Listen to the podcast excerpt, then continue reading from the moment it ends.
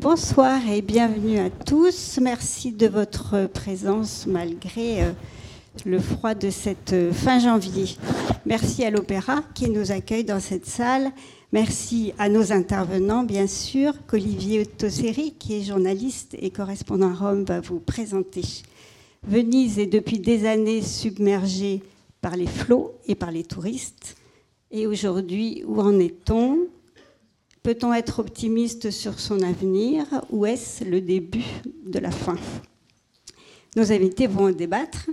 Je leur laisse la parole sans plus tarder et vous invite bien sûr à visiter l'exposition Venise révélée si vous ne l'avez pas déjà fait. Elle est ouverte ce soir jusqu'à 21h. Euh, merci beaucoup. Bonne soirée. Bonsoir. Merci euh, d'être présent pour cette table ronde consacrée à, l'avenir de Venise dans le cadre de, cette exposition euh, Venise euh, révélée. Une, exposition qui nous a, enfin, vous aurez l'occasion de le voir si vous ne l'avez pas encore vu et si vous l'avez visité, vous avez pu admirer des, images assez spectaculaires de, Venise, des images qui pourraient bientôt appartenir au passé, des images du, souvenir, hein, si on, se classe dans la catégorie des pessimistes avec euh, une, euh, une ville qui euh, serait condamnée à disparaître d'ici la fin du siècle, submergée par les flots de touristes et par les flots tout courts. D'ailleurs, l'exposition se termine avec des images assez à la fois angoissantes et oniriques de, de Venise sous les flots, sous les eaux. Euh, du côté des euh, optimistes, évidemment, euh, on veut croire en la résilience, en la préservation de Venise, avec notamment, grâce notamment à la technique, le, le MOSE, ce système de digue flottante qui a été mis en service il y a quelques mois et qui a des débuts prometteurs. Bon, on en reparlera au cours de cette table ronde. donc, quel avenir pour Venise? Pour en parler, Isabelle Autissier, présidente de WWF France, qui a publié un, roman, Le naufrage de Venise, aux éditions Stock. Euh, Elisabeth Crouzet-Pavant, historienne, spécialiste de Venise, qui a euh, notamment euh, publié un ouvrage de référence sur l'histoire de, la ville de ses origines à, nos jours. Ernesto Toné Ramirez, sous-directeur général culture pour l'UNESCO, bien ça, et euh, l'architecte euh, Philippe Ram. Euh, je voudrais commencer avec vous, Elisabeth Crouzet-Pavant. évidemment, Venise, c'est l'emblème d'une ville où le lien entre la géographie et l'histoire est, évident. Euh, est-ce que euh, cette euh, angoisse existentielle que vit Venise actuellement fait partie intégrante de, son histoire, de son destin? Absolument. Je crois qu'il y a une sorte d'imaginaire de, la mort qui hante l'histoire vénitienne depuis les origines pour une raison euh, très simple, c'est que sans des travaux euh, incessants, sans des travaux euh, dès l'installation des hommes dans la lagune, la vie, la survie aurait été impossible. Donc je crois que cet imaginaire de la mort est possible, soit par submersion, mais aussi euh, autre possibilité d'une mort à, venir Venise euh, par euh, euh, assèchement de la lagune. Hein. C'était l'idée que si les fleuves alluvionnaient, la lagune devenait morte.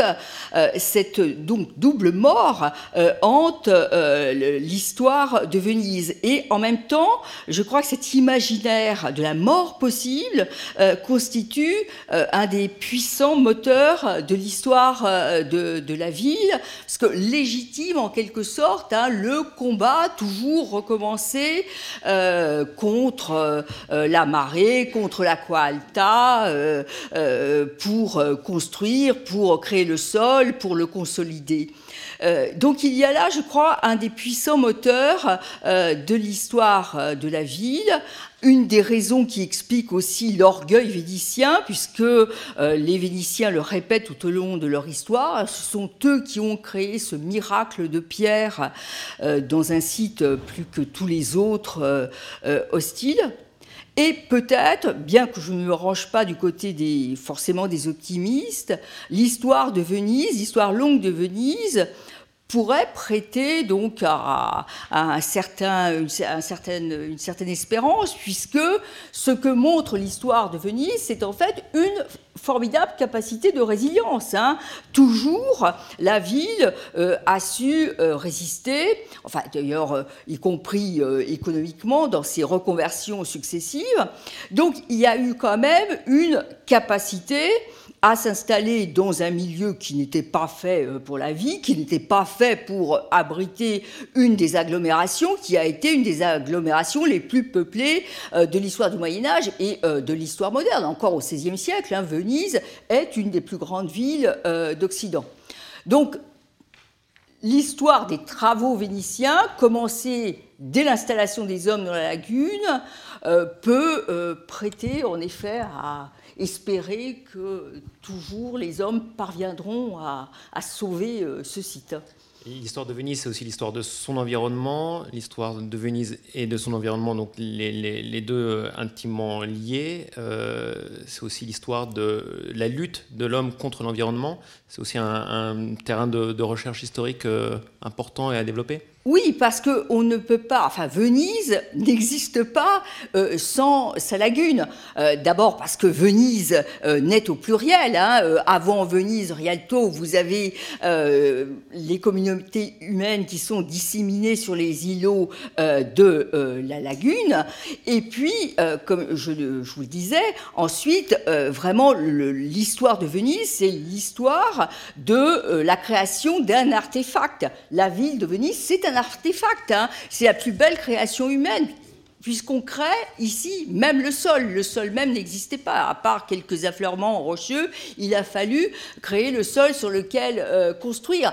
Donc, euh, bien sûr qu'on ne peut pas faire une histoire de Venise qui ne soit pas en même temps euh, celle du rapport de l'homme à son environnement, qui d'ailleurs, je n'aime pas tellement le terme de lutte contre son environnement, c'est plutôt une, histoire euh, d'aménagement, euh, d'aménagement de, l'environnement, de négociation constante avec l'écosystème. Je crois que c'est seulement à partir euh, vraiment de la, fin du 19e siècle, peut-être, et puis surtout du 20e siècle, avec la création de Marghera, que là, on rentre, que l'histoire de Venise heurte euh, celle de l'histoire de, l'écosystème. Auparavant, vous avez quand même bien davantage, c'est ça, des négociations. Justement, en parlant de négociations, euh, négociations euh, avec aussi l'UNESCO pour, de la part de Venise pour essayer de ne pas être inscrite sur la liste du patrimoine de l'humanité en, péril. je me tourne donc vers, vous, Ernesto Otoner Ramirez l'imaginaire l'avait dit, euh, Elisabeth euh, Cruzet-Pavon l'a dit, euh, la menace de la mort de Venise qui hante son imaginaire. Est-ce qu'on n'est pas face à un, urbicide, à, un assassinat d'une ville avec cette, ce tourisme de masse qui la submerge? Et qu'est-ce que vous faites concrètement pour, pour enrayer ça? D'abord, il faut savoir que la Convention sur le patrimoine mondial, créée en 72, et qui aujourd'hui est la Convention des Nations Unies la plus ratifiée au monde. On a 194 États qui l'ont ratifiée. L'UNESCO en a 193, donc il y a un État de plus qui l'a qui ratifié. Est né justement en grande partie euh, dû à Venise. C'est aussi Cambodge, l'Égypte, mais c'était euh, comment l'UNESCO, sans cet instrument normatif, pouvait aller faire des grandes campagnes pour la protection et la préservation de certains sites du patrimoine, où il y a ce concept de valeur universelle qui a été euh, élaboré et dont Venise était un symbole, en grande partie par ce qui a été dit. C'est-à-dire, c'est pas un site naturel, c'est un site culturel. Mais c'est un mélange des deux. Et aujourd'hui, il y a une autre convention qui s'appelle la 2001 sur le, sur le, le subaquatique, et aujourd'hui, on pourrait même parler qu'il y a une partie de Venise qui est subaquatique, puisque grande partie euh, de, toute la fondation de Venise, elle est sous l'eau. Donc il y a une partie de l'histoire du patrimoine qui est submergée. Donc c'est déjà une ville en partie submergée. Par rapport à ce que vous dites, effectivement, et ce n'est pas le seul cas, il faut savoir qu'aujourd'hui, il y a plus de 1123 sites euh, classés, sur lesquels il y en a 56 qui sont sur la liste du patrimoine en péril. Aujourd'hui, il y a une réunion extraordinaire du comité, il y en a trois nouveaux, dont Odessa en Ukraine. Tous ces, ces, sites sont confrontés, je dirais pas au même problème, mais souvent à trois problèmes principaux. Et c'est le cas de Venise. Vous l'avez dit, la première, c'est euh, les effets de la crise climatique. Changement climatique ou pas, c'est effectivement le cas. Et ici, c'est évident, il a été mentionné, et tout le monde sait euh, quels sont les dangers auxquels ils sont, euh, Venise est, est confrontée. La deuxième, c'est le surtourisme. Et là, c'était catastrophique avant le Covid, mais catastrophique dans le sens où c'était vraiment catastrophique. C'est-à-dire comparé avec d'autres sites, c'est un des sites les plus visités par mètre carré. C'est une chose. Covid nous avait permis pendant deux ans, c'est malheureux de le dire, euh, de nettoyer un peu, au moins le paysage naturel de Venise. On parle de l'urbanisme. Mais il y a aussi le sujet de la comment français, gétrification, c'est-à-dire gentrification. Pardon, je suis pas français. Euh, effectivement, les gens de Venise ont commencé à quitter Venise. Et donc, nous qui travaillons sur le patrimoine immatériel autant que sur le patrimoine matériel, des tangibles, ça devient un problème. Comment on reconnaît l'identité à Venise puisque les gens n'habitent plus à Venise? Et c'est des touristes qui prennent ça. Donc tous ces problèmes reviennent depuis euh, plus de huit comités d'affilée, où effectivement les, les membres d'ICOMOS, qui sont les évaluateurs de, nos projets Conseil Culture, euh, proposent au comité, qui est composé de gouvernements, c'est-à-dire d'États membres, de le mettre sur la liste en péril. Le secrétariat de l'UNESCO fait de même. Cependant, on se trouve dans une situation que les décisions sont prises par les 21 membres du comité, qui changent tous les 4 ans. Enfin, la moitié change tous les 4 ans. Donc il y a une dizaine qui sont pendant une période. Lors de ces discussions, finalement, le comité prend une, décision qui est contraire à l'avis des experts.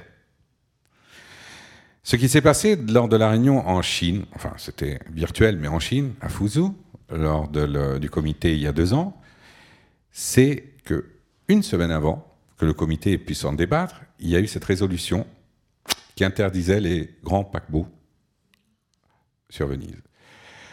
Donc d'une certaine façon, ils ont reconnu qu'il y avait un effort qui n'avait pas été fait pendant plus de 30 ans, qui était la principale recommandation pour la montée des eaux. Non, c'est une des grandes recommandations.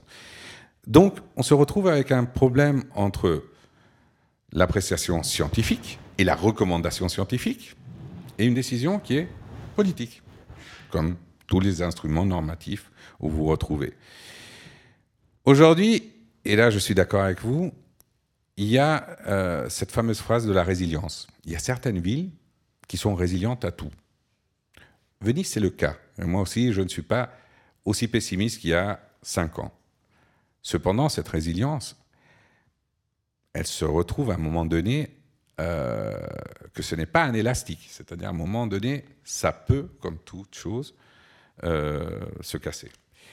Et aujourd'hui, on est face à une situation où les décisions au niveau national, local et régional n'arrivent pas à travailler ensemble, on va se retrouver dans une situation où effectivement elle va devoir aller euh, sur la liste en danger et peut-être, comme c'était le cas de Liverpool l'année dernière, retirer de la liste.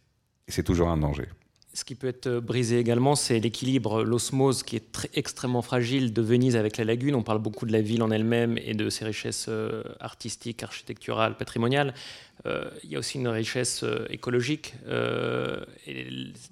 Il me semble que la lagune aussi est inscrite au patrimoine mondial de l'UNESCO. Là aussi, est-ce qu'on n'en parle pas, euh, suffisamment, pas assez euh, Qu'est-ce qu'on fait aussi pour, euh, pour protéger la nature? Non, nous, travaillons avec un comité à Venise Euh, et, comme vous l'avez mentionné, c'est pas Venise qui est inscrit, c'est Venise et c'est Lagune. Donc, comme vous l'avez dit, pour nous, en tant qu'UNESCO, on le considère un site mixte, même s'il n'avait pas été inscrit comme tel. Mais mixte, puisque grande partie de tout ce qui est aujourd'hui demandé comme recommandation va directement en relation à la partie naturelle de ce site. Et sur les quarantaines de recommandations, dont certains ont déjà été mis en œuvre, il faut le dire, surtout dans les deux dernières années, 80% euh, des recommandations vont vis-à-vis de comment être confronté à des situations. Cependant, il faut dire qu'il y a certaines situations qui ne dépendent pas des autorités italiennes. C'est des phénomènes qui sont globaux.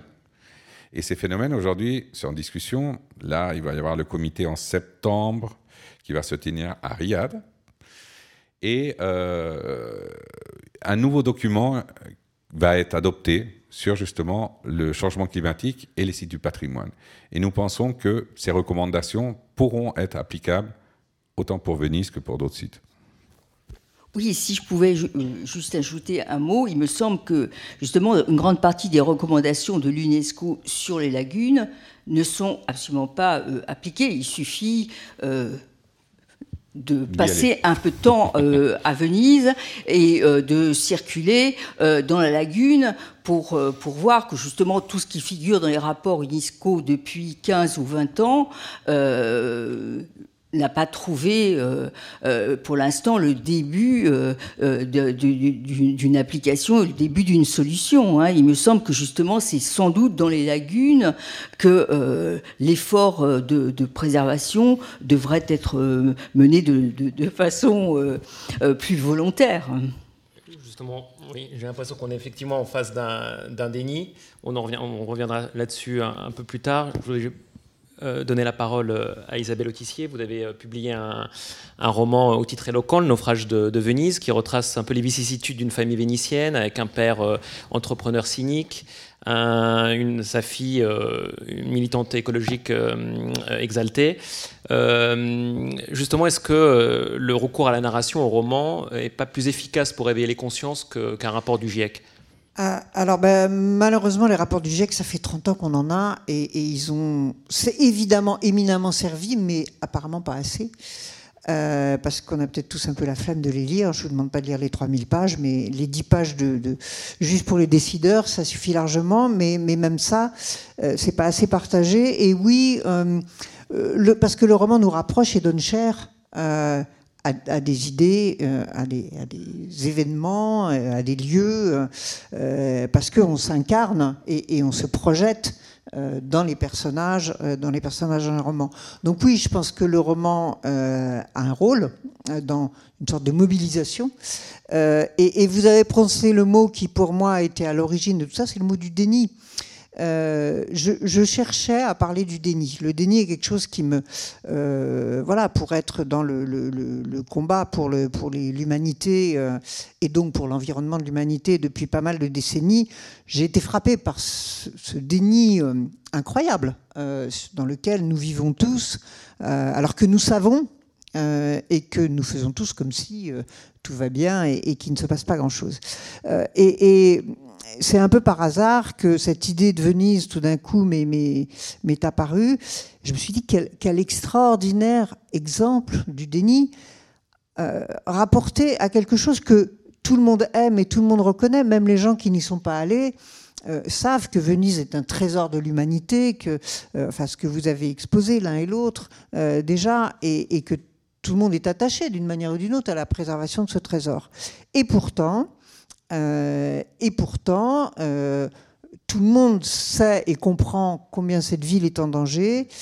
Et aujourd'hui, euh, l'ensemble des solutions, et vous l'avez souligné aussi l'un et l'autre, sont loin d'être mises en application parce que parce qu'elles sont en balance avec un certain nombre d'intérêts économiques. Et, quand vous parliez des personnages, je crois que euh, le personnage de cet entrepreneur, qui par ailleurs aussi euh, est euh, dans l'histoire en charge de la vie économique de la ville, donc est un personnage central, il n'est pas que cynique, il est dans une logique.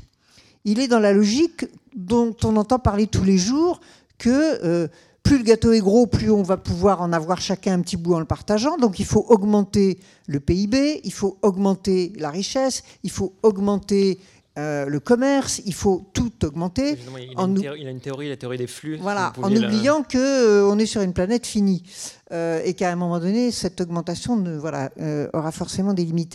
Et, et, donc lui, il est dans cette idée-là, dans cette idée qu'il faut, par exemple, on pourrait encore augmenter le nombre de touristes. Hein, il, a un certain nombre d'idées en tête. Il dit par exemple, pourquoi on ne visite pas le Palais des Doges la nuit? Ce serait super. Euh, alors on ferait un petit peu moins cher, hein.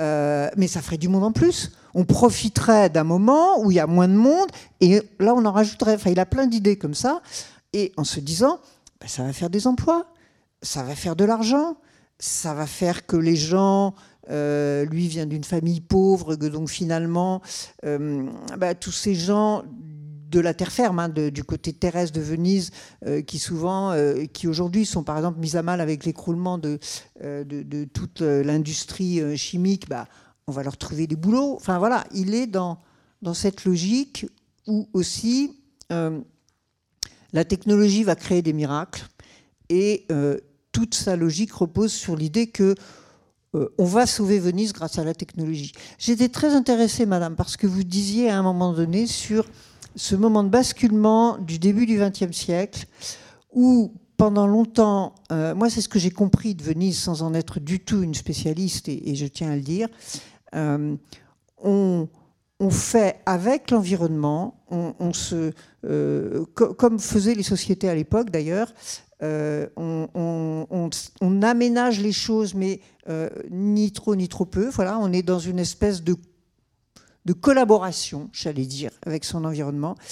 Et euh, au tournant du XXe siècle, à peu près, euh, on commence à basculer dans une autre idée, dans l'idée que nous sommes assez organisés et assez puissants pour maîtriser totalement l'environnement. Et à ce moment-là, on ne tient plus compte, par exemple, de la vie de la lagune, mais on considère que la lagune est une étendue d'eau, point. Et donc, on va creuser des canaux qui auront des conséquences extrêmement importantes. On va euh, euh, assécher une partie de la lagune pour faire euh, mettre une industrie, pour faire un aéroport, pour faire différentes choses. Et là, on va bouleverser les choses. Et aujourd'hui, on continue dans cette idée-là, puisque l'idée du Mosée, dont je pense qu'on aura l'occasion de reparler, l'idée de ce barrage, de barrer les entrées de la lagune pour éviter que l'eau monte trop, c'est aussi une, sorte de fantasme de puissance. Euh, on va arrêter la mer. Euh, moi, je suis marin, je peux vous dire qu'on n'arrête pas la mer.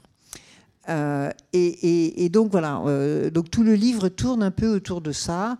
Et, évidemment, alors peut-être un peu pour les besoins du livre, oui, ça commence par une tragédie, puisque oui, on commence par visiter Venise détruite. Euh, et que euh, après on voit le, voilà, comment on revient en arrière pour comprendre un petit peu toute cette, toute cette logique.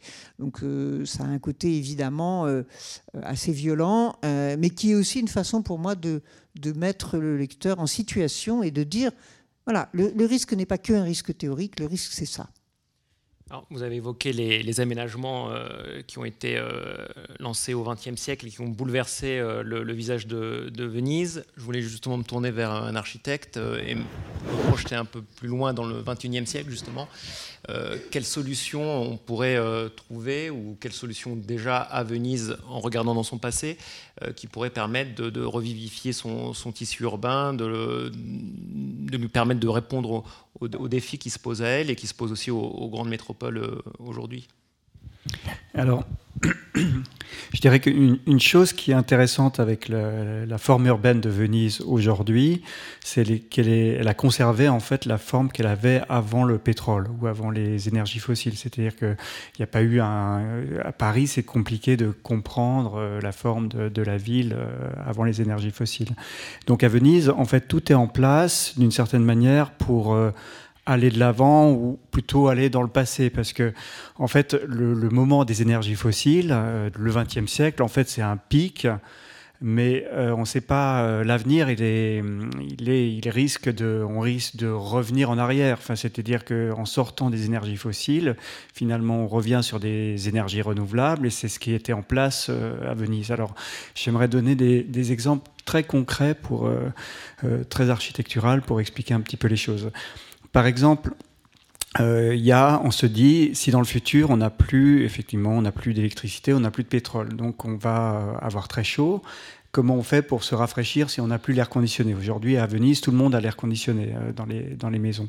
Mais en fait, à Venise, il y avait des dispositifs en fait qui étaient euh, qui étaient mis en place pour rafraîchir naturellement les maisons. Alors le, dispositif, il est que quand on prend les maisons qui sont sur le Grand Canal, par exemple, en fait, il y a une des façades qui donne sur le sur l'eau et l'autre qui donne sur un campo, donc sur du minéral. D'un côté, c'est de, l'eau et d'un côté, c'est la, place minérale. Et euh, en fait, il y a une variation des températures entre l'eau et le campo. C'est-à-dire que durant la nuit, enfin durant la journée, donc le campo qui est minéral, c'est la place minérale qui est derrière. En fait, il va surchauffer, donc ça va, la température du campo va monter, tandis que l'eau va rester plus basse, euh, puisque euh, l'inertie de l'eau, la, capacité de l'eau est, plus basse, donc l'eau reste plus fraîche. Et donc il y a une différence de température entre d'un côté de la maison et de l'autre côté, qui fait qu'il y a un vent qui se crée. En fait, c'est un peu la brise de terre ou brise de mer.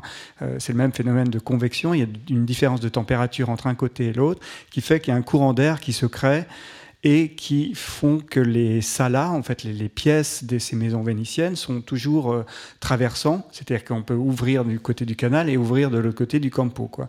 Et donc on crée des vents, tout, est, tout peut s'ouvrir comme ça, on crée des vents et on vient ventiler. En fait, le, la pièce, le, salon, si on veut, c'est un boulevard à vent, enfin c'est une, une chambre à vent. Euh, qui est traversée par le vent et qui permet de rafraîchir par convection. C'est comme quand on souffle sur la peau pour, euh, sur la cuillère à soupe pour rafraîchir. En fait, c'est la même chose. Donc, c'est une sorte de machine euh, convective qui vient rafraîchir la, chose. Donc, ce savoir-faire, si on veut, qui était, qui était là, que les architectes de la Renaissance aussi ont, retrouvé, ont ressorti, en fait, c'est des choses qui sont toujours en place à Venise. Il y a la même chose. Si j'ai donné un autre, donc qui, est une solution sans air conditionné, si on veut. De, Une deuxième solution, c'est par exemple, effectivement, tous ces grands dômes. Alors, on en a juste un peu évoqué la chose. En fait, on sort d'une période où aussi l'analyse, euh, l'analyse des, des, lieux était, avait été, euh, comment on dit, euh, pris en otage par une vision culturaliste, on pourrait dire, du, du monde, et on avait oublié la, vision matérielle. Par exemple, toutes ces grandes églises à Venise, notamment euh, faites par Palladio, elles ont ces dômes. Et le principe de ces dômes, dont parle Serlio, dont parle Palladio, dont, dont parle Alberti, donc les architectes de la Renaissance, c'est on fait des dômes pour que l'air chaud monte en haut et en haut il y a un trou. Donc c'est comme une cocotte minute. Enfin on ouvre la cocotte minute ça sort l'air chaud part et donc on peut avoir des pièces froides en bas. Donc tous les architectes de la Renaissance en parlent dans leurs dans leurs livres. En fait on avait complètement oublié cette notion là on croyait que c'était que pour le prestige que pour la beauté qu'on faisait ces grands dômes et ces grandes hauteurs. En fait euh, Alberti explique très clairement qu'il faut des grandes hauteurs quand il fait chaud il faut des basses euh, des plafonds bas quand il fait froid. Donc en fait il y a des dispositifs architecturaux qui sont là par exemple, pour rafraîchir, pour venir chercher de la, froideur. Et puis, je vais donner un dernier exemple aussi, qui est, aussi assez intéressant. En fait, au XXe siècle, on se dit euh, oui, les villes sont, elles sont, il y a trop d'habitants, les, les, bâtiments sont trop hauts, il faut limiter politiquement. On va faire une règle administrative qui dit on n'a pas le droit de faire des bâtiments de plus de 5 étages, par exemple. Et, euh, et on ne sait pas pourquoi. Ben, on dit oui, c'est joli, 5 étages c'est bien. Enfin, si on est à 7, c'est trop haut. Donc on, doit limiter ça et on le limite de manière euh, culturelle. On dit on va, décider ça. En fait, quand on prend Venise on se dit la hauteur des bâtiments est liée à la quantité d'eau qu'on peut récolter sur chacun des campos.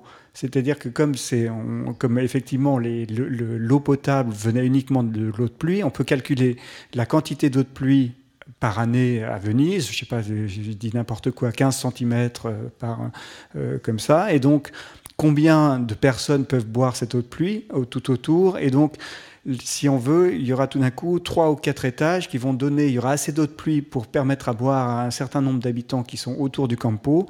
Et on ne peut pas construire un étage de plus parce qu'il y aura tout d'un coup plus assez d'eau, puisque c'est la quantité d'eau de pluie qui va faire la, hauteur des, bâtiments, si on veut.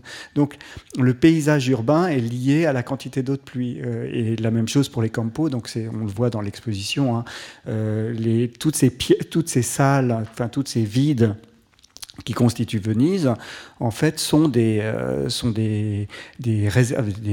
captations d'eau de pluie euh, pour, le, tirer. Donc, finalement, on a toute une série de, de dispositifs pour survivre sans euh, pétrole, sans électricité, qui sont déjà en place et qu'il faudrait euh, finalement euh, réactiver hein, quand, quand, il y aura plus l'eau, quand les pompes qui amèneront l'eau depuis la, terre, quand il y aura plus d'air conditionné, bah, finalement il faudra faire réactiver tous, tous, ces systèmes qui sont là. Alors justement, Elisabeth Crouzet-Pavant, ce que vient de nous dire Philippe Ram, on a une image de Venise comme ville patrimoniale, ville musée figée c'est une ville qui, tout au long de son histoire, a été en, constante dialectique, euh, adaptation avec son milieu et aussi souvent à l'avant-garde, euh, même technique ou technologique.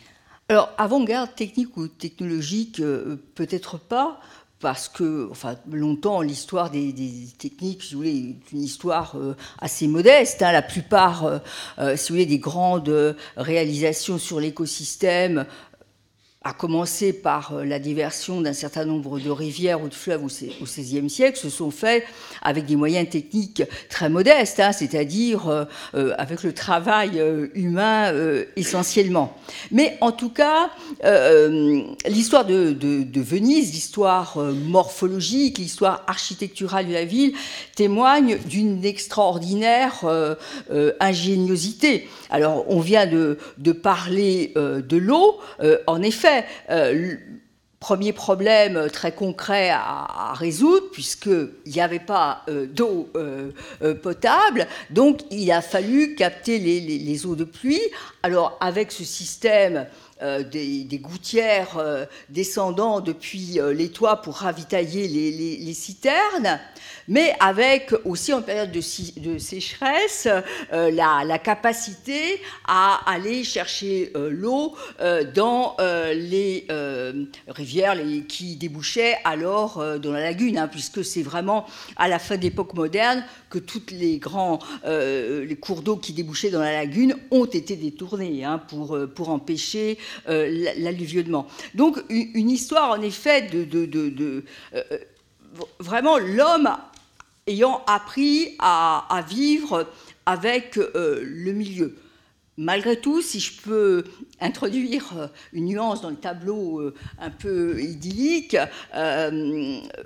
d'un monde sans énergie fossile, malgré tout, la ville consommait tout de même hein, euh, un certain, enfin, en, particulier du bois pendant des siècles. Hein, on a absorbé euh, des quantités euh, absolument impressionnantes pour la construction navale, bien sûr, mais aussi pour l'industrie, pour le chauffage.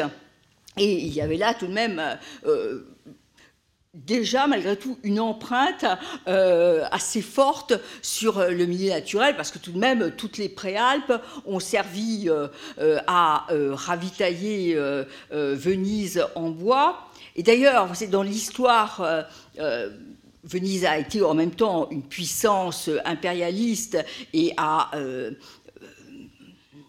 alors je on dirait, pour employer un terme moderne, coloniser un certain nombre euh, d'espaces proches, à commencer par euh, euh, l'actuelle Croatie, si vous voulez. Et ce qui est très intéressant dans l'histoire des, territoires qui ont été euh, à un certain moment partie de l'Empire vénitien, il y a justement toute une, réflexion sur le fait, on retrouve des problématiques très contemporaines, que la ville aurait pillé les, ressources, et en particulier le bois. Hein. Ça, il, y a, toute une, mythologie autour euh, de la fin de, bois de, Venise.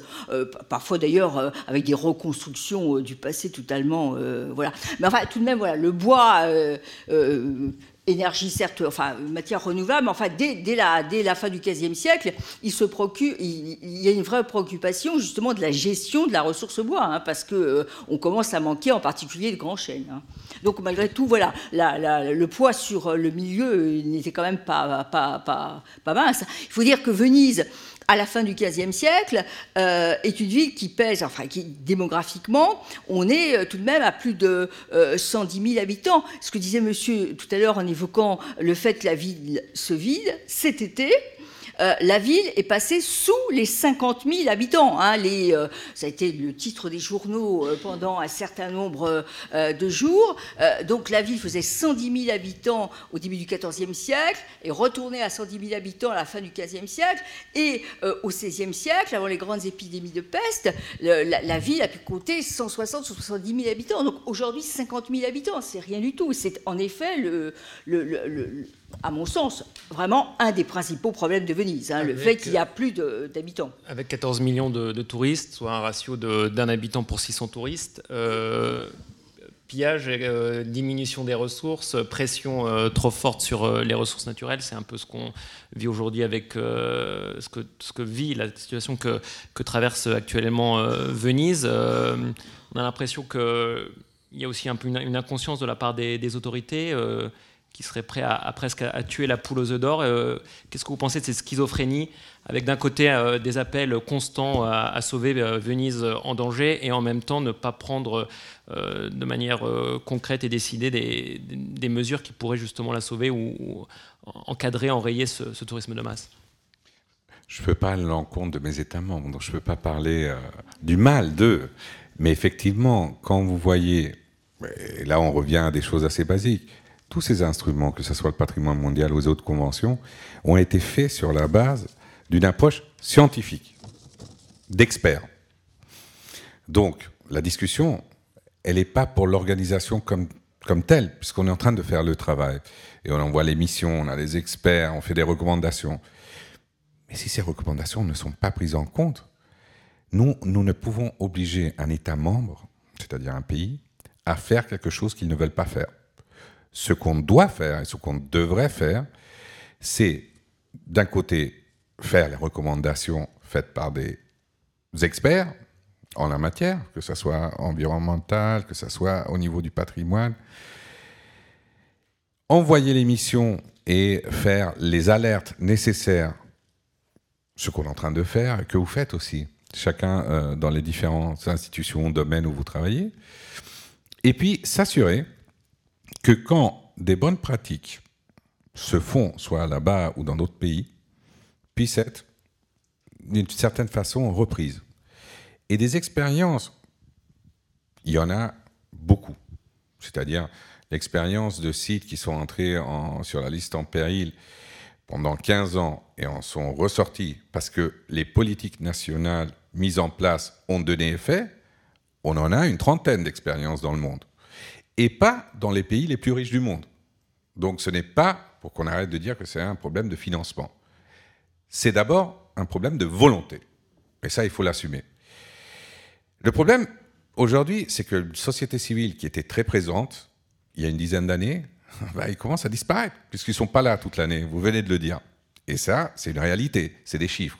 Voilà, ce n'est pas une notion, une appréciation, c'est une réalité. Et aujourd'hui, on est confronté à cette situation. Par exemple, quand vous parliez aux autorités de Venise, ils parlaient il y a deux ans et demi euh, du problème des, je, dois donner une marque, je ne peux pas, des, des loyers euh, journaliers. Bon, il y a une entreprise, je ne vais pas la mentionner. C'était un problème, que ce soit Venise, Barcelone ou ou Paris aussi. Et euh, bah, il n'y a pas eu de loi qui freinait cela. Bon, avec la pandémie, c'est une grande crise, parce que cette entreprise est en train de perdre de l'argent comme des fous. Parce qu'aujourd'hui, ils ont personne à qui louer. On pensait que l'expérience était apprise de ces deux années. Malheureusement, l'expérience n'est pas apprise. Je ne sais pas si vous êtes allé il y a quelques semaines, en décembre. On a repris, on n'est pas encore à 15 millions, mais euh, cette année, je, peux vous assurer qu'on va arriver très près. Donc, on se dit, à quoi ça sert cette expérience? Euh, quand en mai dernier, vous aviez nos experts qui sont allés à, une mission qui a été demandée. Rappelez-vous que les missions, seulement on peut les faire quand les États membres nous invitent. Nous ne pouvons pas aller si on n'est pas invité. Il y a des pays qui ne nous invitent pas pendant 30 ans, hein, ça arrive. Donc on ne peut pas faire le travail qu'on doit faire sur le terrain. Les experts ne peuvent pas. Mais bon, c'est des cas exceptionnels, ce n'est pas le cas de Venise. En mai, tout d'un coup, les lagunes euh, on a récupéré un écosystème qui était perdu. Et je ne sais pas si l'année prochaine, on va le retrouver à nouveau en péril comme il était il y a trois ans. Donc effectivement, il y a un problème de volonté et de responsabilité. Donc oui, on peut empêcher, et cette loi est sortie pour les paquebots, oui, on peut faire des politiques publiques pour que les gens reviennent, et en ce moment, ils sont en train de proposer trois nouvelles instances, surtout pour que les jeunes reviennent. Je ne sais pas qu'est-ce que ça va avoir, les jeunes, les vieux, les enfants.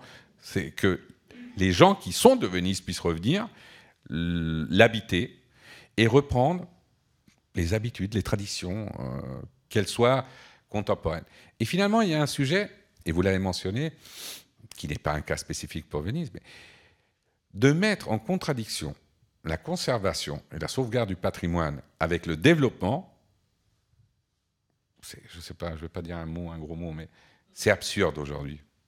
On peut faire un développement durable en travaillant la sauvegarde du patrimoine. C'est absurde. Il y a plein d'exemples. Et les savoir-faire traditionnels, pour la récupération, vous en avez parlé dans l'architecture, c'est fondamental. Ce n'est pas les sciences qui vont sauver une ville. C'est le retour à l'essence même qui a donné naissance à ces villes. Donc moi j'y crois beaucoup à l'architecture comme base de reconstruction d'une société.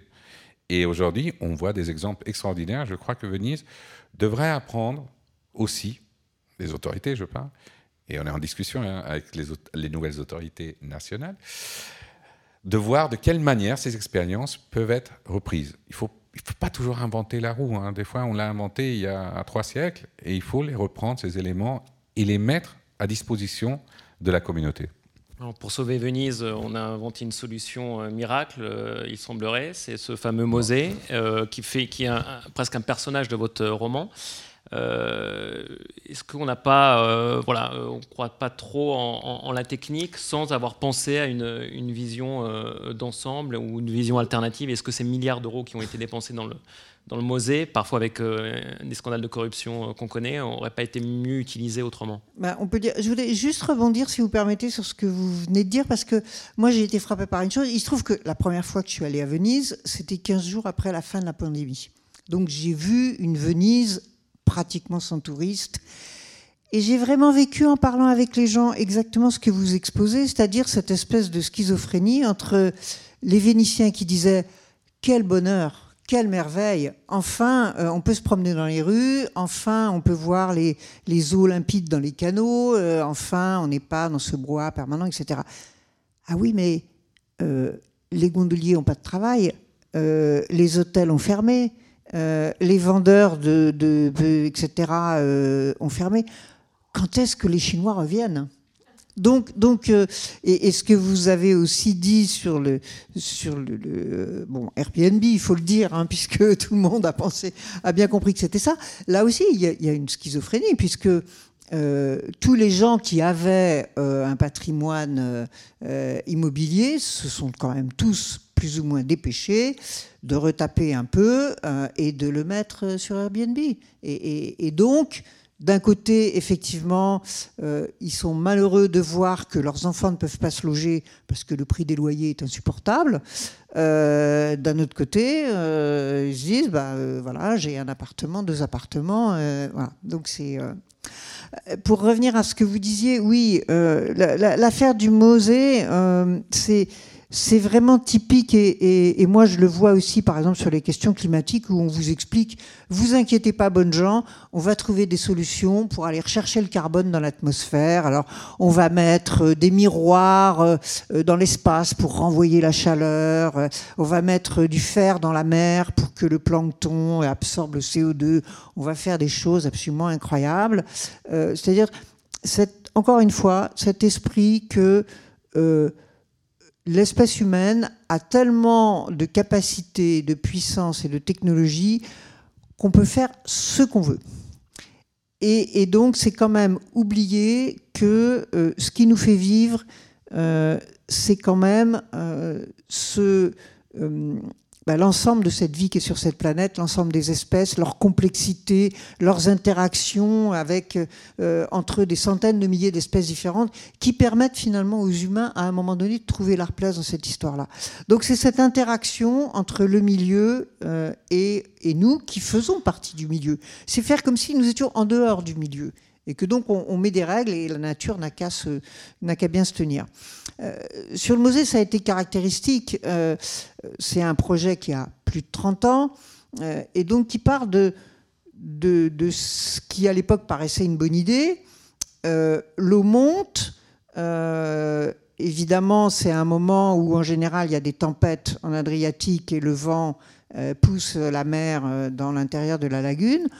On va faire des portes et encore une fois, la mer n'a qu'à bien se tenir, euh, on va l'empêcher. C'est oublier, par exemple, que pour une simple question de physique, la pression de l'eau passe sous le sol, et quand vous voyez une aqua alta, moi j'ai vu la deuxième fois que j'y suis allé, c'était un soir d'aqua alta, l'eau arrive par le milieu de la place Saint-Marc. C'est-à-dire qu'à un moment donné, la, la pression de l'eau qui se crée à l'extérieur du musée fait que l'eau remonte dans la ville. Alors qu'est-ce qu'on va faire? On va faire, euh, euh, faire une chape de béton partout. Enfin, je sais pas quoi. Voilà, on est, on est dans cette espèce de logique. Et il y a quelque chose que beaucoup d'habitants m'ont dit. Parce que oui, les habitants sont un peu partagés. Hein. Mosée, ça a un côté sécurisant. Euh, c'est comme moi, j'habite en Charente-Maritime. Alors, contre le dérèglement climatique, tous les maires aujourd'hui, ils font des digues. Hein. c'est sécurisant de faire une bonne digue en béton. Ah, la mer va rester là-bas. Euh, donc, il y a des gens qui trouvent que c'est bien, mais il y a beaucoup de gens qui disent aussi mais ça va faire mourir la lagune. La lagune, elle vit de ces interactions entre l'océan et, la terre et les fleuves et, euh, l'ensemble de, de, ce qui se passe dans la lagune. Or, comme on a des aqualtas de plus en plus fréquentes, à cause de la montée du niveau de la mer et aussi à cause de l'ensemble des travaux qu'on a fait dans la lagune, euh, bah, on va être obligé de fermer ces portes de plus en plus souvent. Et euh, un certain nombre de scientifiques alertent déjà en disant dans 20 ans, dans 30 ans, il faudra y fermer un jour sur deux, puis deux jours sur trois. Donc au final, on, va avoir un lac. Euh, et, cette lagune, Venise et sa lagune, ne peuvent pas être un lac. C'est une autre histoire. Euh, et, donc voilà, donc c'est ce, ce côté, cet aveuglement, je dirais, techniciste vraiment la technologie peut nous aider dans beaucoup de cas et peut-être qu'on en parlera. Il y a des choses qui peuvent sans doute être faites pour, euh, pour aider cette ville, euh, qui sont sans doute des choses euh, techniques. Et, mais cette idée qu'on va maîtriser complètement de A à Z, là oui, c'est une idée qui n'a pas d'avenir. Et ça, c'est vrai que vous l'avez souligné, le coût de ce, de ce barrage a été faramineux. Euh, il y a quand même un milliard qui s'est dispersé dans un certain nombre de poches, euh, qui ont quand même fait tomber le maire, euh, tomber le, le, président de région. Enfin bon, il y a eu un scandale de corruption assez, assez épouvantable. mais en dehors de ça, oui, peut-être cet argent aurait pu peut-être servir, par exemple, à des formes de réhabilitation de la lagune plus douce, plus, en phase euh, qui aurait peut-être amené à des résultats différents. Je ne suis pas assez spécialiste pour le dire, mais on ne s'est même pas intéressé à ça. Quoi. Enfin, quand même, le consortium Veneziano Nuova euh, ce consortium a, euh, naufragé en même temps que le scandale du, du Mose, menait tout de même des, actions qui étaient relativement intéressantes dans la lagune, hein, de sauvetage euh, des barènes, etc. Donc euh, malgré tout, il y a eu de la part de Venezia Nuova des, opérations de sauvetage ponctuelles dans la lagune qui ont un, vrai intérêt hein, et qui ont en partie d'ailleurs sauvé les lagunes de la, les barènes de la lagune Nord, bon, qui sont toujours en péril, mais en fait, tout de même, là, il y a eu euh, des, des, interventions qui, euh, enfin, ne sont quand même pas totalement, euh, je, crois, à, critiquer. C'est vrai que, excusez-moi, je ne veux pas monopoliser la parole, je comprends ce que vous dites sur, sur, sur le Mose, et c'est vrai que la question qui se pose, c'est en effet le futur du Mose. Mais euh, je crois quand même qu'il faut remettre là, les, choses un peu dans leur, euh, dans leur contexte. Euh, pourquoi cette idée a-t-elle surgi? Alors c'est vrai qu'il y a toujours cette idée, enfin qui finalement existe depuis Descartes, hein, que l'homme peut maîtriser la nature. Enfin, pourquoi cette idée a-t-elle surgi? À la suite de la grande aqua, euh, ce que les, Vénitiens appellent l'aqua grande, l'aqua alta de, de, 66, qui a euh, dévasté la ville et qui a d'ailleurs contribué à l'exode massif, hein, justement, des Vénitiens en terre ferme, parce que c'est le moment. Puis, tous les, les raies de chaussée, raies de canal, etc., ont été inondés. Et c'est là où vraiment euh, les Vénitiens sont. On, voit bien hein, dans la courbe démographique, après 66, les Vénitiens s'en vont à cause euh, euh, de l'aqua alta. Alors, c'est vrai qu'il y a eu euh, une sorte de, Ce moment a, entraîné à la fois une prise de conscience écologique chez certains Vénitiens hein, qui ont commencé à, protester contre, manifester contre une, série de, choses, mais en même temps, donc la solution miracle a semblé être de, d'arrêter alta, sans que personne euh, ne pense en effet qu'il y aurait euh, à terme des aqua alte de plus en plus euh, nombreuses.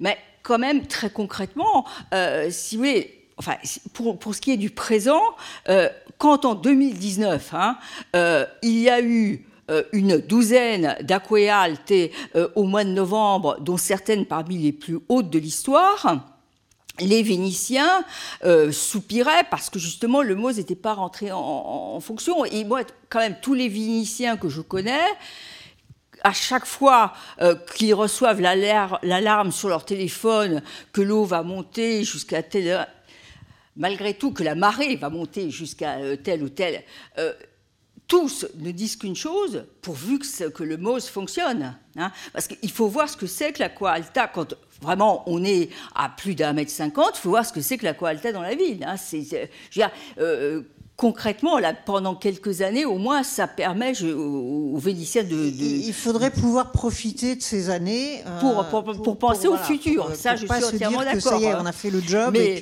mais c'est vrai que là, pour quelques décennies, ça permet tout de même à la population de, de continuer à, habiter, hein, parce que. Euh, lorsque vous avez à l'automne des aquéaltés exceptionnelles qui, qui reviennent, euh, je on comprend que ça pousse à l'exode. Hein.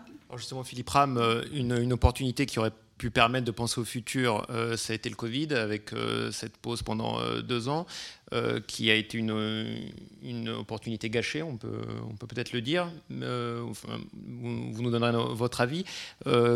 Comment on peut aussi appréhender un futur de Venise qui soit autre qu'une ville-musée ou un Veniceland, un, parc d'attractions pour, pour touristes Comment on peut revivifier un, une ville euh, qui est euh, en train de mourir littéralement puisqu'elle perd euh, chaque année de la, population, qui ne peut pas se densifier ni s'étaler? Quelle est, la solution en tant qu'architecte urbaniste?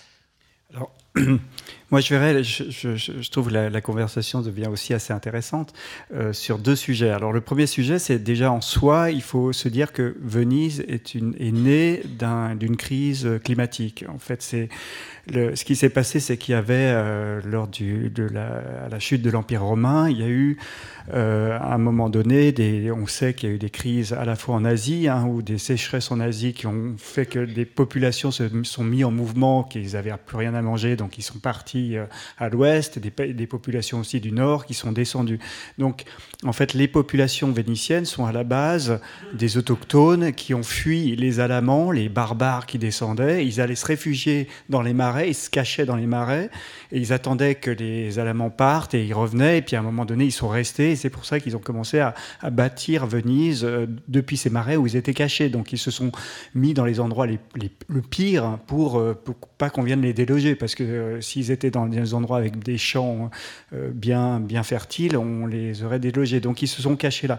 Donc finalement, la ville de Venise est née d'une crise climatique, on pourrait dire, et elle pourrait aussi disparaître d'une crise climatique. C'est-à-dire que dans l'histoire, on sait que on sait par exemple, il y a, toute une histoire assez intéressante du quand il y a eu le petit âge glaciaire. Euh, enfin, pas le petit âge glaciaire, c'est le Dark Age Cold Period, c'est-à-dire avant l'an 1000, entre, euh, autour de 600, 700 après Jésus-Christ.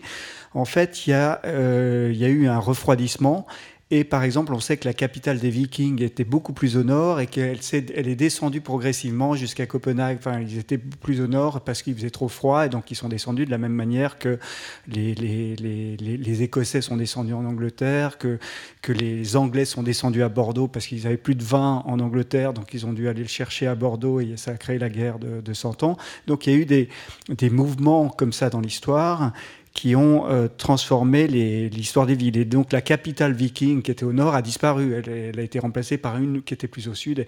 donc on pourrait tout à fait euh, penser que dans l'histoire, une ville qui à un moment donné a été construite euh, au bord de l'eau, enfin dans l'eau, à cause d'une transformation climatique liée aux activités humaines cette fois-ci, euh, ben, va, euh, risque, peut disparaître et se reconstruire plus loin. On peut aussi se dire que Paris pourrait disparaître de la même manière. Il va faire peut-être trop chaud à Paris, peut-être qu'il faut imaginer monter en altitude, hein, que la capitale c'est plus Paris, que ça correspondait à une certaine période climatique historique, et maintenant il faut peut-être imaginer que Chamonix euh, devienne la future capitale française. Euh, enfin, donc, en fait, il y a eu des, modifications euh, par rapport à ça. Puis la dernière, la deuxième chose auquel je, voulais, je tenais à, répondre, c'est la question de la, technique. en, tant que tel, on peut se dire, bah, comme vous l'avez dit, hein, c'est un pur artefact. Donc Venise, on se dit, bon, c'est une ville totalement artificielle. Enfin, effectivement, déjà, déjà l'architecture en soi, c'est totalement artificiel. on, met des toits pour se protéger de la pluie. Quoi. Donc on est déjà contre la nature. Hein. Si on veut, parce qu'il pleut, donc on met un toit, on construit une maison, un toit pour pas être mouillé, parce que si on est mouillé, la conduction euh, du, corps et plus s'accélère et donc on, on, a froid plus vite. C'est pour ça qu'on évite la pluie. Quoi. Donc, le, donc on, on, se dit que finalement, toute l'activité humaine est liée à la technique, enfin, même, même culturellement, par exemple, si on pense, euh, je sais pas, à, Pantelleria, où tous les toits sont blancs, par exemple, c'est pour euh, l'albédo élevé pour euh, qu'il fasse pas trop chaud dedans, pour que le, soleil se reflète sur les toits blancs et qu'à l'intérieur, bah, sous, dessous, on, reste au frais, quoi. Donc, finalement, même des choses très culturelles, très culturelles, en réalité, sont des produits de la technique.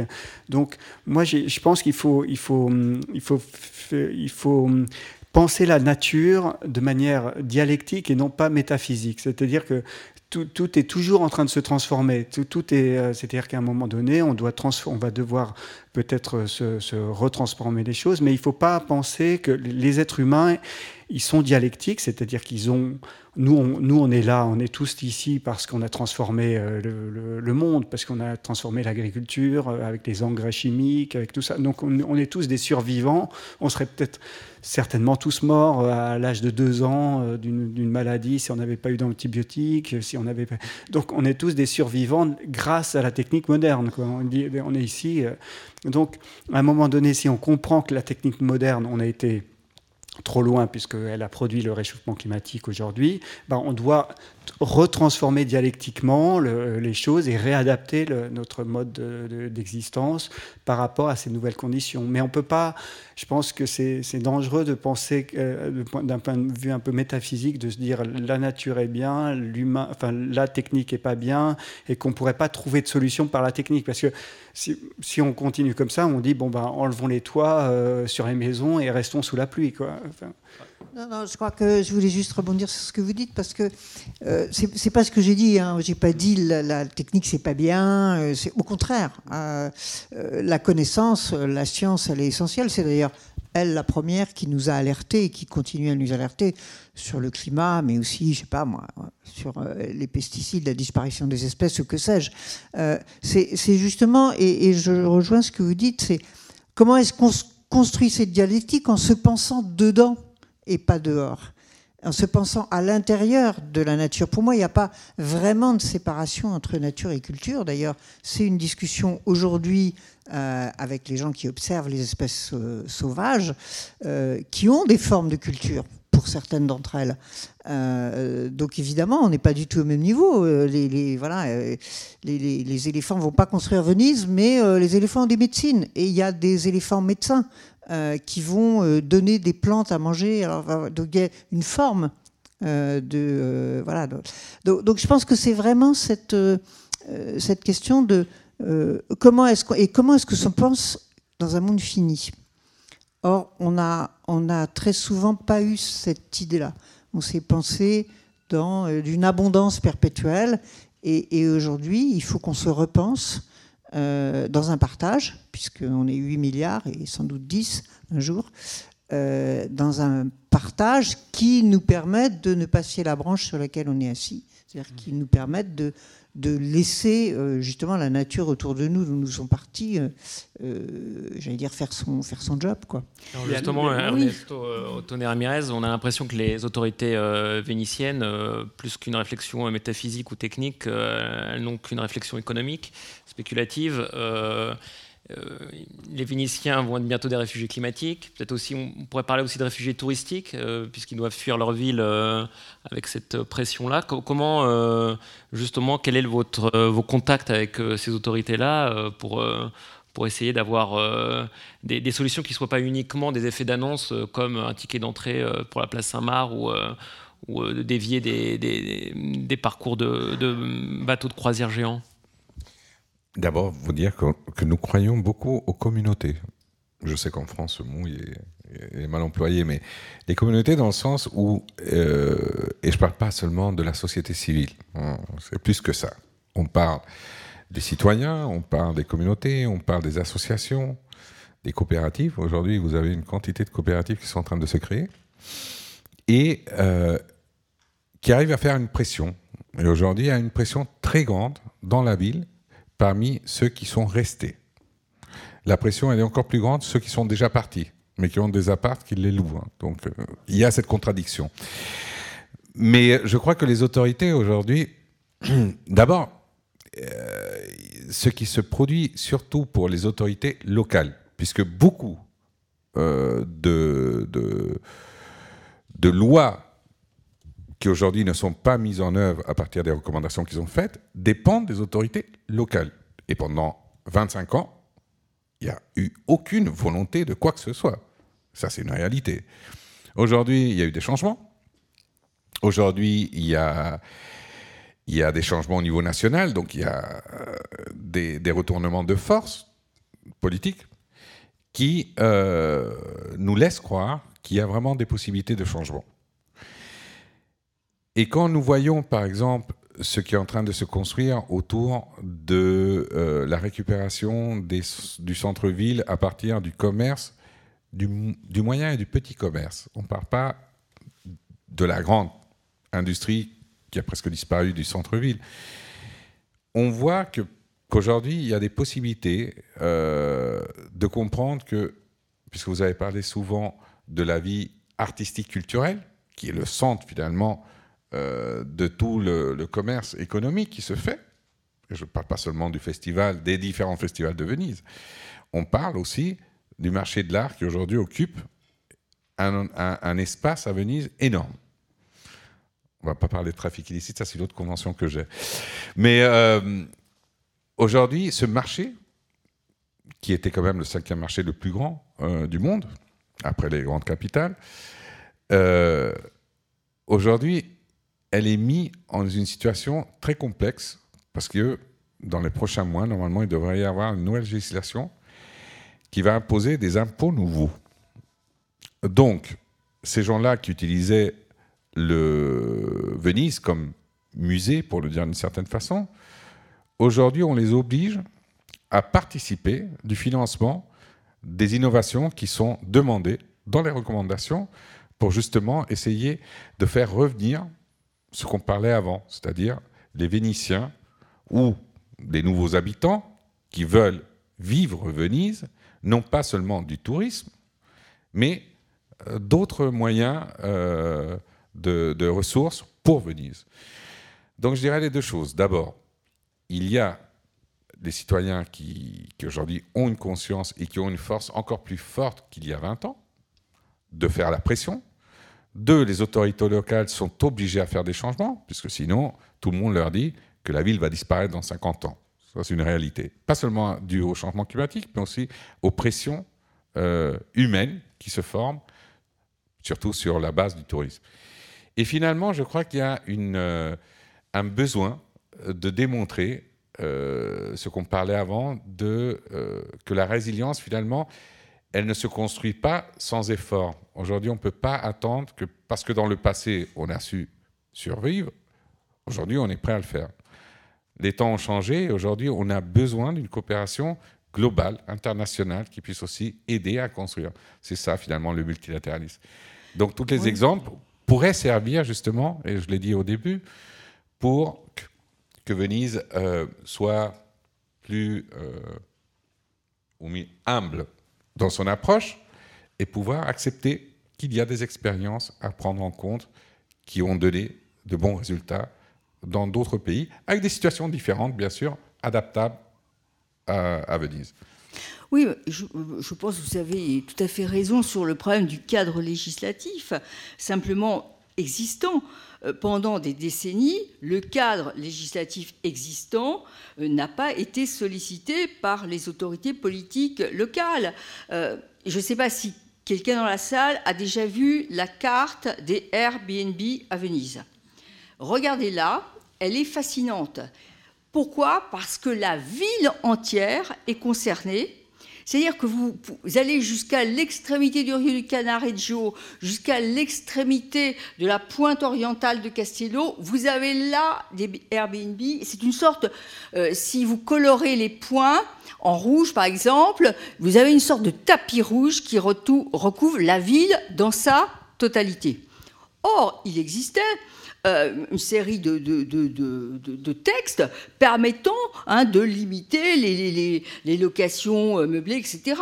Florence, par exemple, a beaucoup mieux appliqué euh, les, normes à, disposition qui, voilà, là on n'est pas dans des, grandes, des grandes solutions mobilisant des moyens financiers. Non, il s'agit simplement d'appliquer les textes à disposition qui ne l'ont pas été euh, qui ne l'ont pas été à Venise.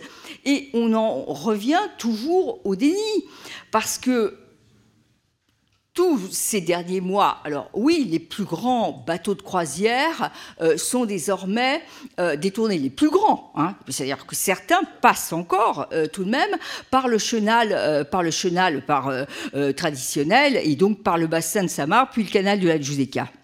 Mais tous ces derniers mois, il suffit de lire la presse locale, indéfiniment est revenu euh, le problème euh, de l'avant-port. Donc, pourquoi? Parce qu'un certain nombre des bateaux de croisière, euh, évidemment, les, touristes qui n'ont pas envie de débarquer à Marghera préfèrent qu'on les débarque à Trieste, c'est plus joli. Donc Trieste a capté une partie du trafic.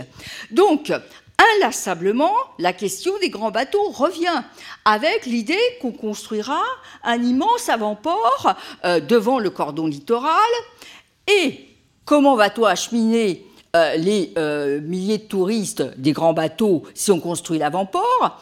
Par des, des, petits bateaux, par des taxis.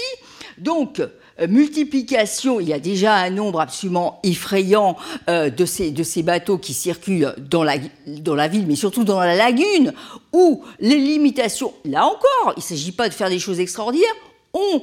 Euh, normalement, la vitesse est limitée à 7 km/h dans les canaux intralagunaires.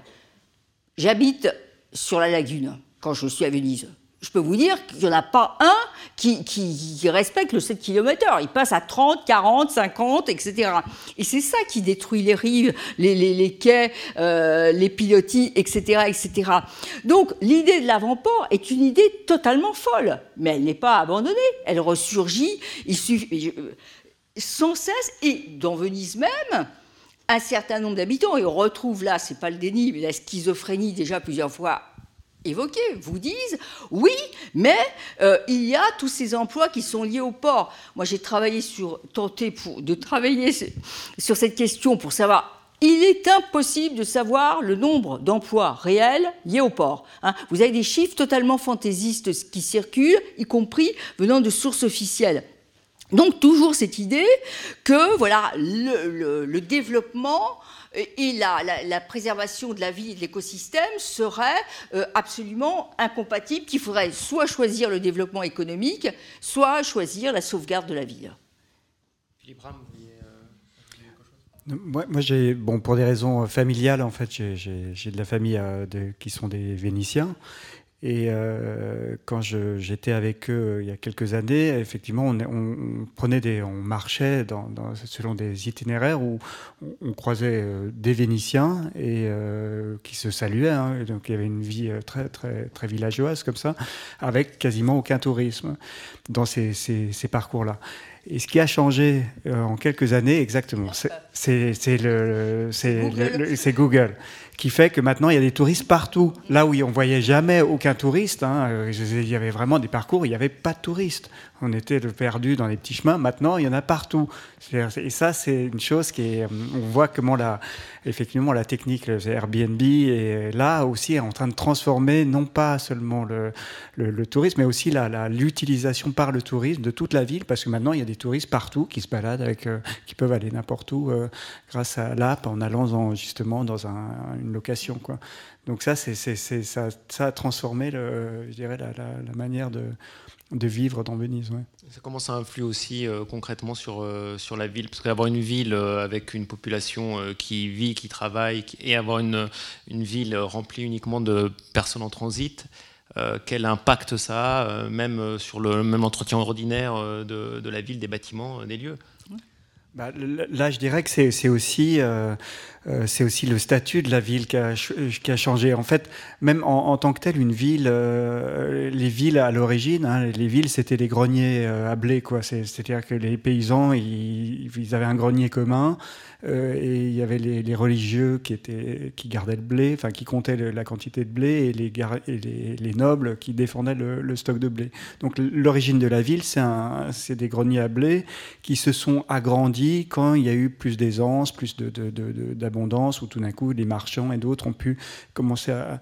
Après, il y a eu les villes de, je sais pas, de la manufacture ou les villes industrielles. Donc le statut d'une ville change, enfin, a changé, et Venise a eu un créé grâce au, enfin, grâce au bateau, hein, au commerce, euh, avec tout ce, tout toutes ces...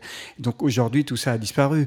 Donc c'est clair que c'est, la raison euh, matérielle de la ville, euh, la raison économique de la ville a totalement disparu. Elle vit, c'est une, raison, c'est une, raison touristique. Donc euh, donc je ne sais pas comment on peut dire que les habitants vont revenir, mais ils n'ont plus rien à y faire. Enfin, on va, ils vont pas retourner. Enfin, si, peut-être qu'ils vont quand, quand, il y aura, ils vont retourner pêcher, euh, peut-être. Mais il faut, il faut, il faut se, se dire qu'il faut se dire qu'on peut pas, on peut pas non plus totalement sauver les villes de manière politique. À un moment donné, il y a des raisons. Enfin, euh, il y a des raisons.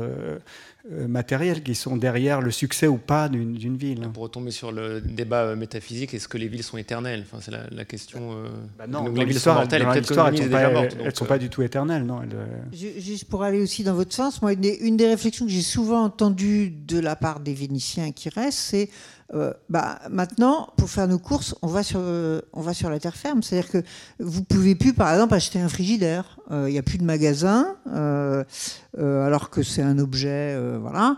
Il n'y a a plus de magasins qui vendent ça à Venise. C'est, tout et voilà, on va chercher les choses parce que il n'y a plus assez de population, parce qu'il y a une transformation des, bâtiments, des commerces, des et effectivement, je crois que là, une des grosses difficultés, je ne sais pas si euh, maintenant c'est trop tard ou pas trop tard, je ne suis pas à même d'en juger, mais cette ville s'est déjà tellement transformée, euh, elle est déjà passée sous un seuil de population tellement bas que euh, bah, tous d'élite. Et, on le voit, on en a beaucoup parlé dans les villages français. Euh, bah voilà, à un moment donné, il n'y a plus l'école et à ce moment-là, il n'y a plus le boulanger et du coup, il n'y a plus la poste et du coup, il y a plus et du coup, les gens, il n'y a plus voilà. Et puis du coup, on a tout mis dans le supermarché qui est dans la petite ville d'à côté et, voilà. Et, après, comment est-ce qu'on recrée ça?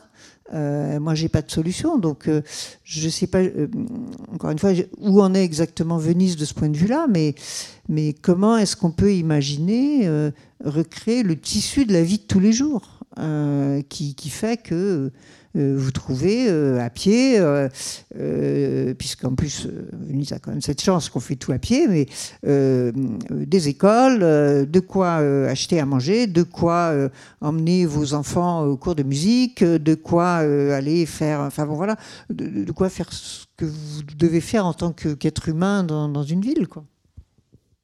Plus qu'un écho du passé, c'est peut-être une, projection de ce que pourraient être plusieurs grandes villes dans l'avenir, Venise? Oui, d'autant que D'autres petites Venises euh, euh, sont, mortes. Euh, c'est ce que disait monsieur en commençant. Hein, une partie de la ville, enfin, du patrimoine vénitien est submergé. C'est tout à fait vrai. Non seulement les fondations de la, de la ville sont submergées, mais vous avez dans la lagune des sortes de petites Venises englouties. Alors, Torcello, bien sûr, qui n'est que partiellement englouti, mais qui, dont ne subsiste euh, que la cathédrale et euh, vraiment euh,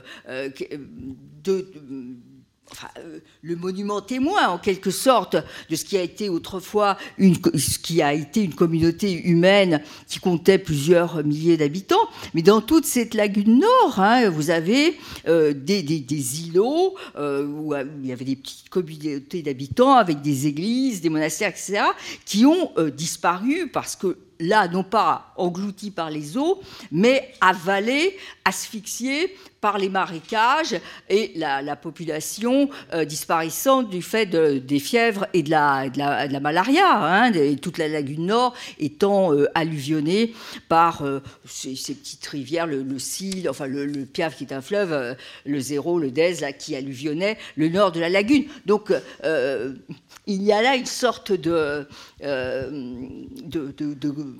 d'exemple hein, de, de, la, de, la mort, euh, de la mort en marche euh, qui euh, sonne en effet comme un avertissement pour, pour, pour, Venise. Merci pour vos interventions qui ont pu nourrir soit le pessimisme, soit l'optimisme du public. il est, on a le temps certainement pour quelques questions.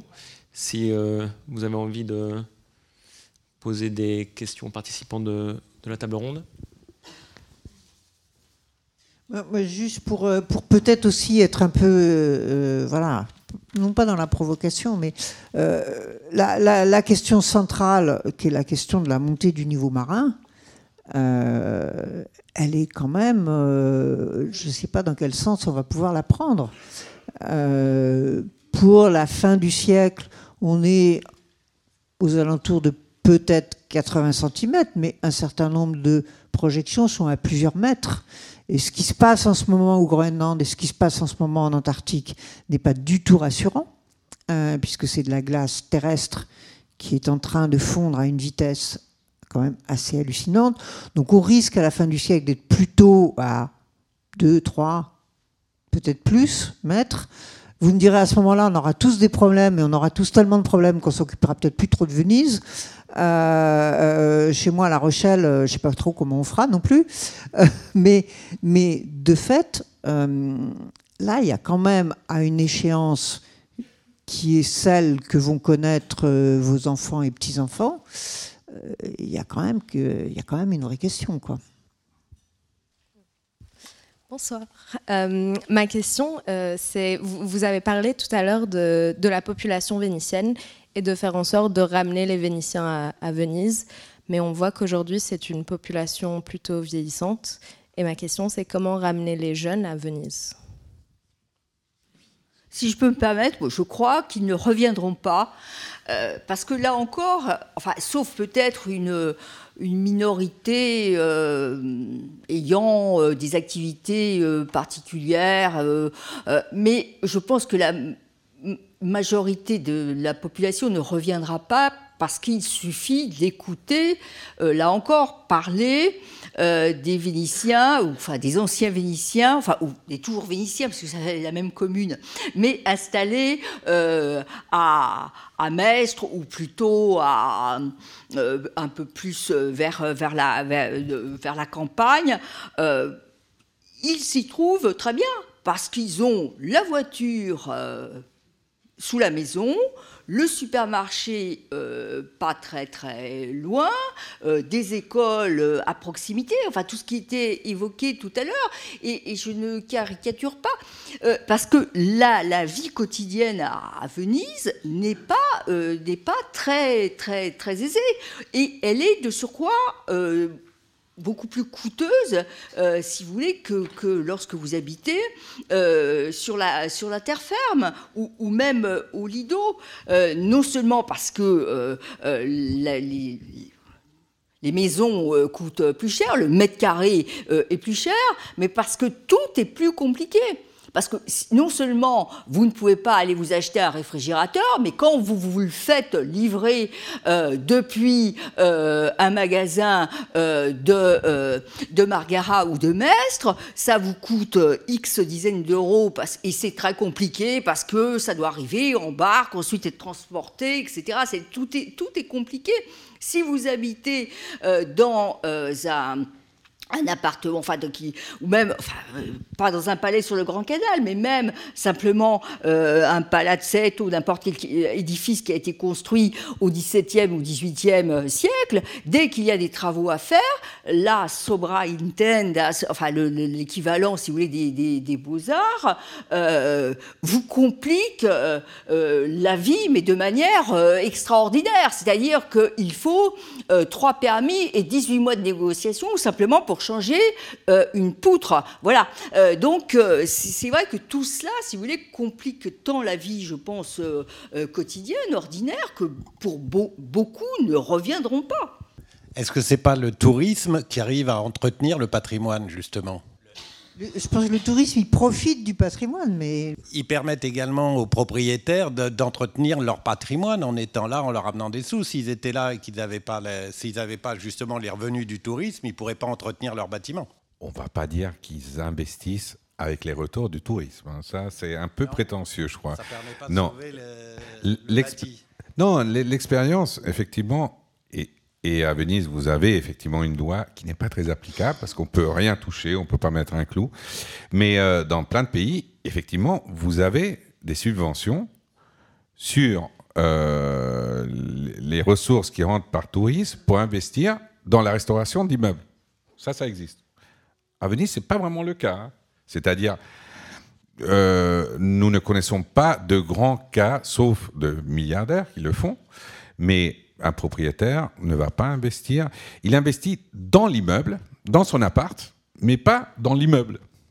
C'est-à-dire, il investit dedans, c'est-à-dire le mobilier, les murs, mais pas dans les façades, pas dans, dans tout ce qui devrait être la propriété commune de la ville. Et ça, c'est un fait. Et puis, si vous voyez par exemple un certain nombre des rives euh, qui ont été terriblement endommagées par les, justement les grandes aquealtes de 2019, hein, ne sont toujours pas restaurées. Des rives publiques, hein, c'est-à-dire qui sont normalement à la charge euh, de la commune de Venise, parce que la commune de Venise dit ne pas avoir les recettes euh, suffisantes pour réparer ces rives. Alors bon, pendant la période du Covid, admettons, encore que on pouvait euh, supposer qu'ils avaient accumulé euh, assez d'argent, mais depuis que le tourisme, depuis un an, ça a repris de plus belle, les travaux sur les rives ne sont pas davantage entrepris. Hein, toute la, la, rive, par exemple, de l'île de la côté lagune, est dans un état absolument affligeant. Hein, mais depuis 2019. Est-ce qu'il y a encore une question? Donc peut-être une solution, c'est de détruire certains de tous ces bâtiments parce que ça a l'air très dense. Et puis créer des petits espaces, quitte à créer de nouveaux potagers. Bah, c'est vrai, c'est vrai qu'il y a une partie de là où il y a l'Aqualta, euh, c'est une partie de Venise, enfin, c'est notamment la place Saint-Marc, et euh, mais c'est pas partout. Il y a plein de, de, parties où, Venise est plus haut. Donc effectivement, vous avez, c'est, peut-être une solution de, de détruire la place Saint-Marc, ou de, l'abandonner à de l'abandonner à, aux inondations, euh, pourquoi pas Peut-être. C'est, effectivement, c'est. Il y, a un petit un petit pamphlet qui a été écrit par un journaliste français d'ailleurs, euh, qui a beaucoup fréquenté Venise, euh, qui donne la solution et qui dit, ben voilà, euh, puisqu'en plus on a maintenant, enfin, on le voit dans l'exposition, on a maintenant suffisamment d'éléments de reconstitution, on va aller construire la vieille Venise ailleurs, à 50 km ou dans un endroit où on va, euh, euh, voilà, euh, sur un lac ou je sais pas quoi. On va refaire une Venise visitable. et puis la Venise d'aujourd'hui, bah, tant pis. Tant pis, On ne peut rien faire, c'est trop cher, c'est trop compliqué, c'est trop. alors je sens que mon voisin a les cheveux qui se dressent sur la tête, sans doute, mais, mais, mais, euh, évidemment, c'est pousser le trait un peu loin. Mais euh, oui, cette idée qu'à un moment donné, ben, euh, euh, après tout, on fait des visites virtuelles maintenant. ben, euh, voilà, on va faire visiter un objet virtuel et puis que l'objet réel, ben, on n'a pas les moyens et, c'est la mort d'une ville c'est comme ça. Et, éventuellement, on fera visiter des ruines un jour. J'espère qu'on n'en arrivera pas là. D'ici là, vous pouvez aller visiter l'exposition. Euh, merci pour euh, votre attention, votre présence euh, et bonne soirée à tous.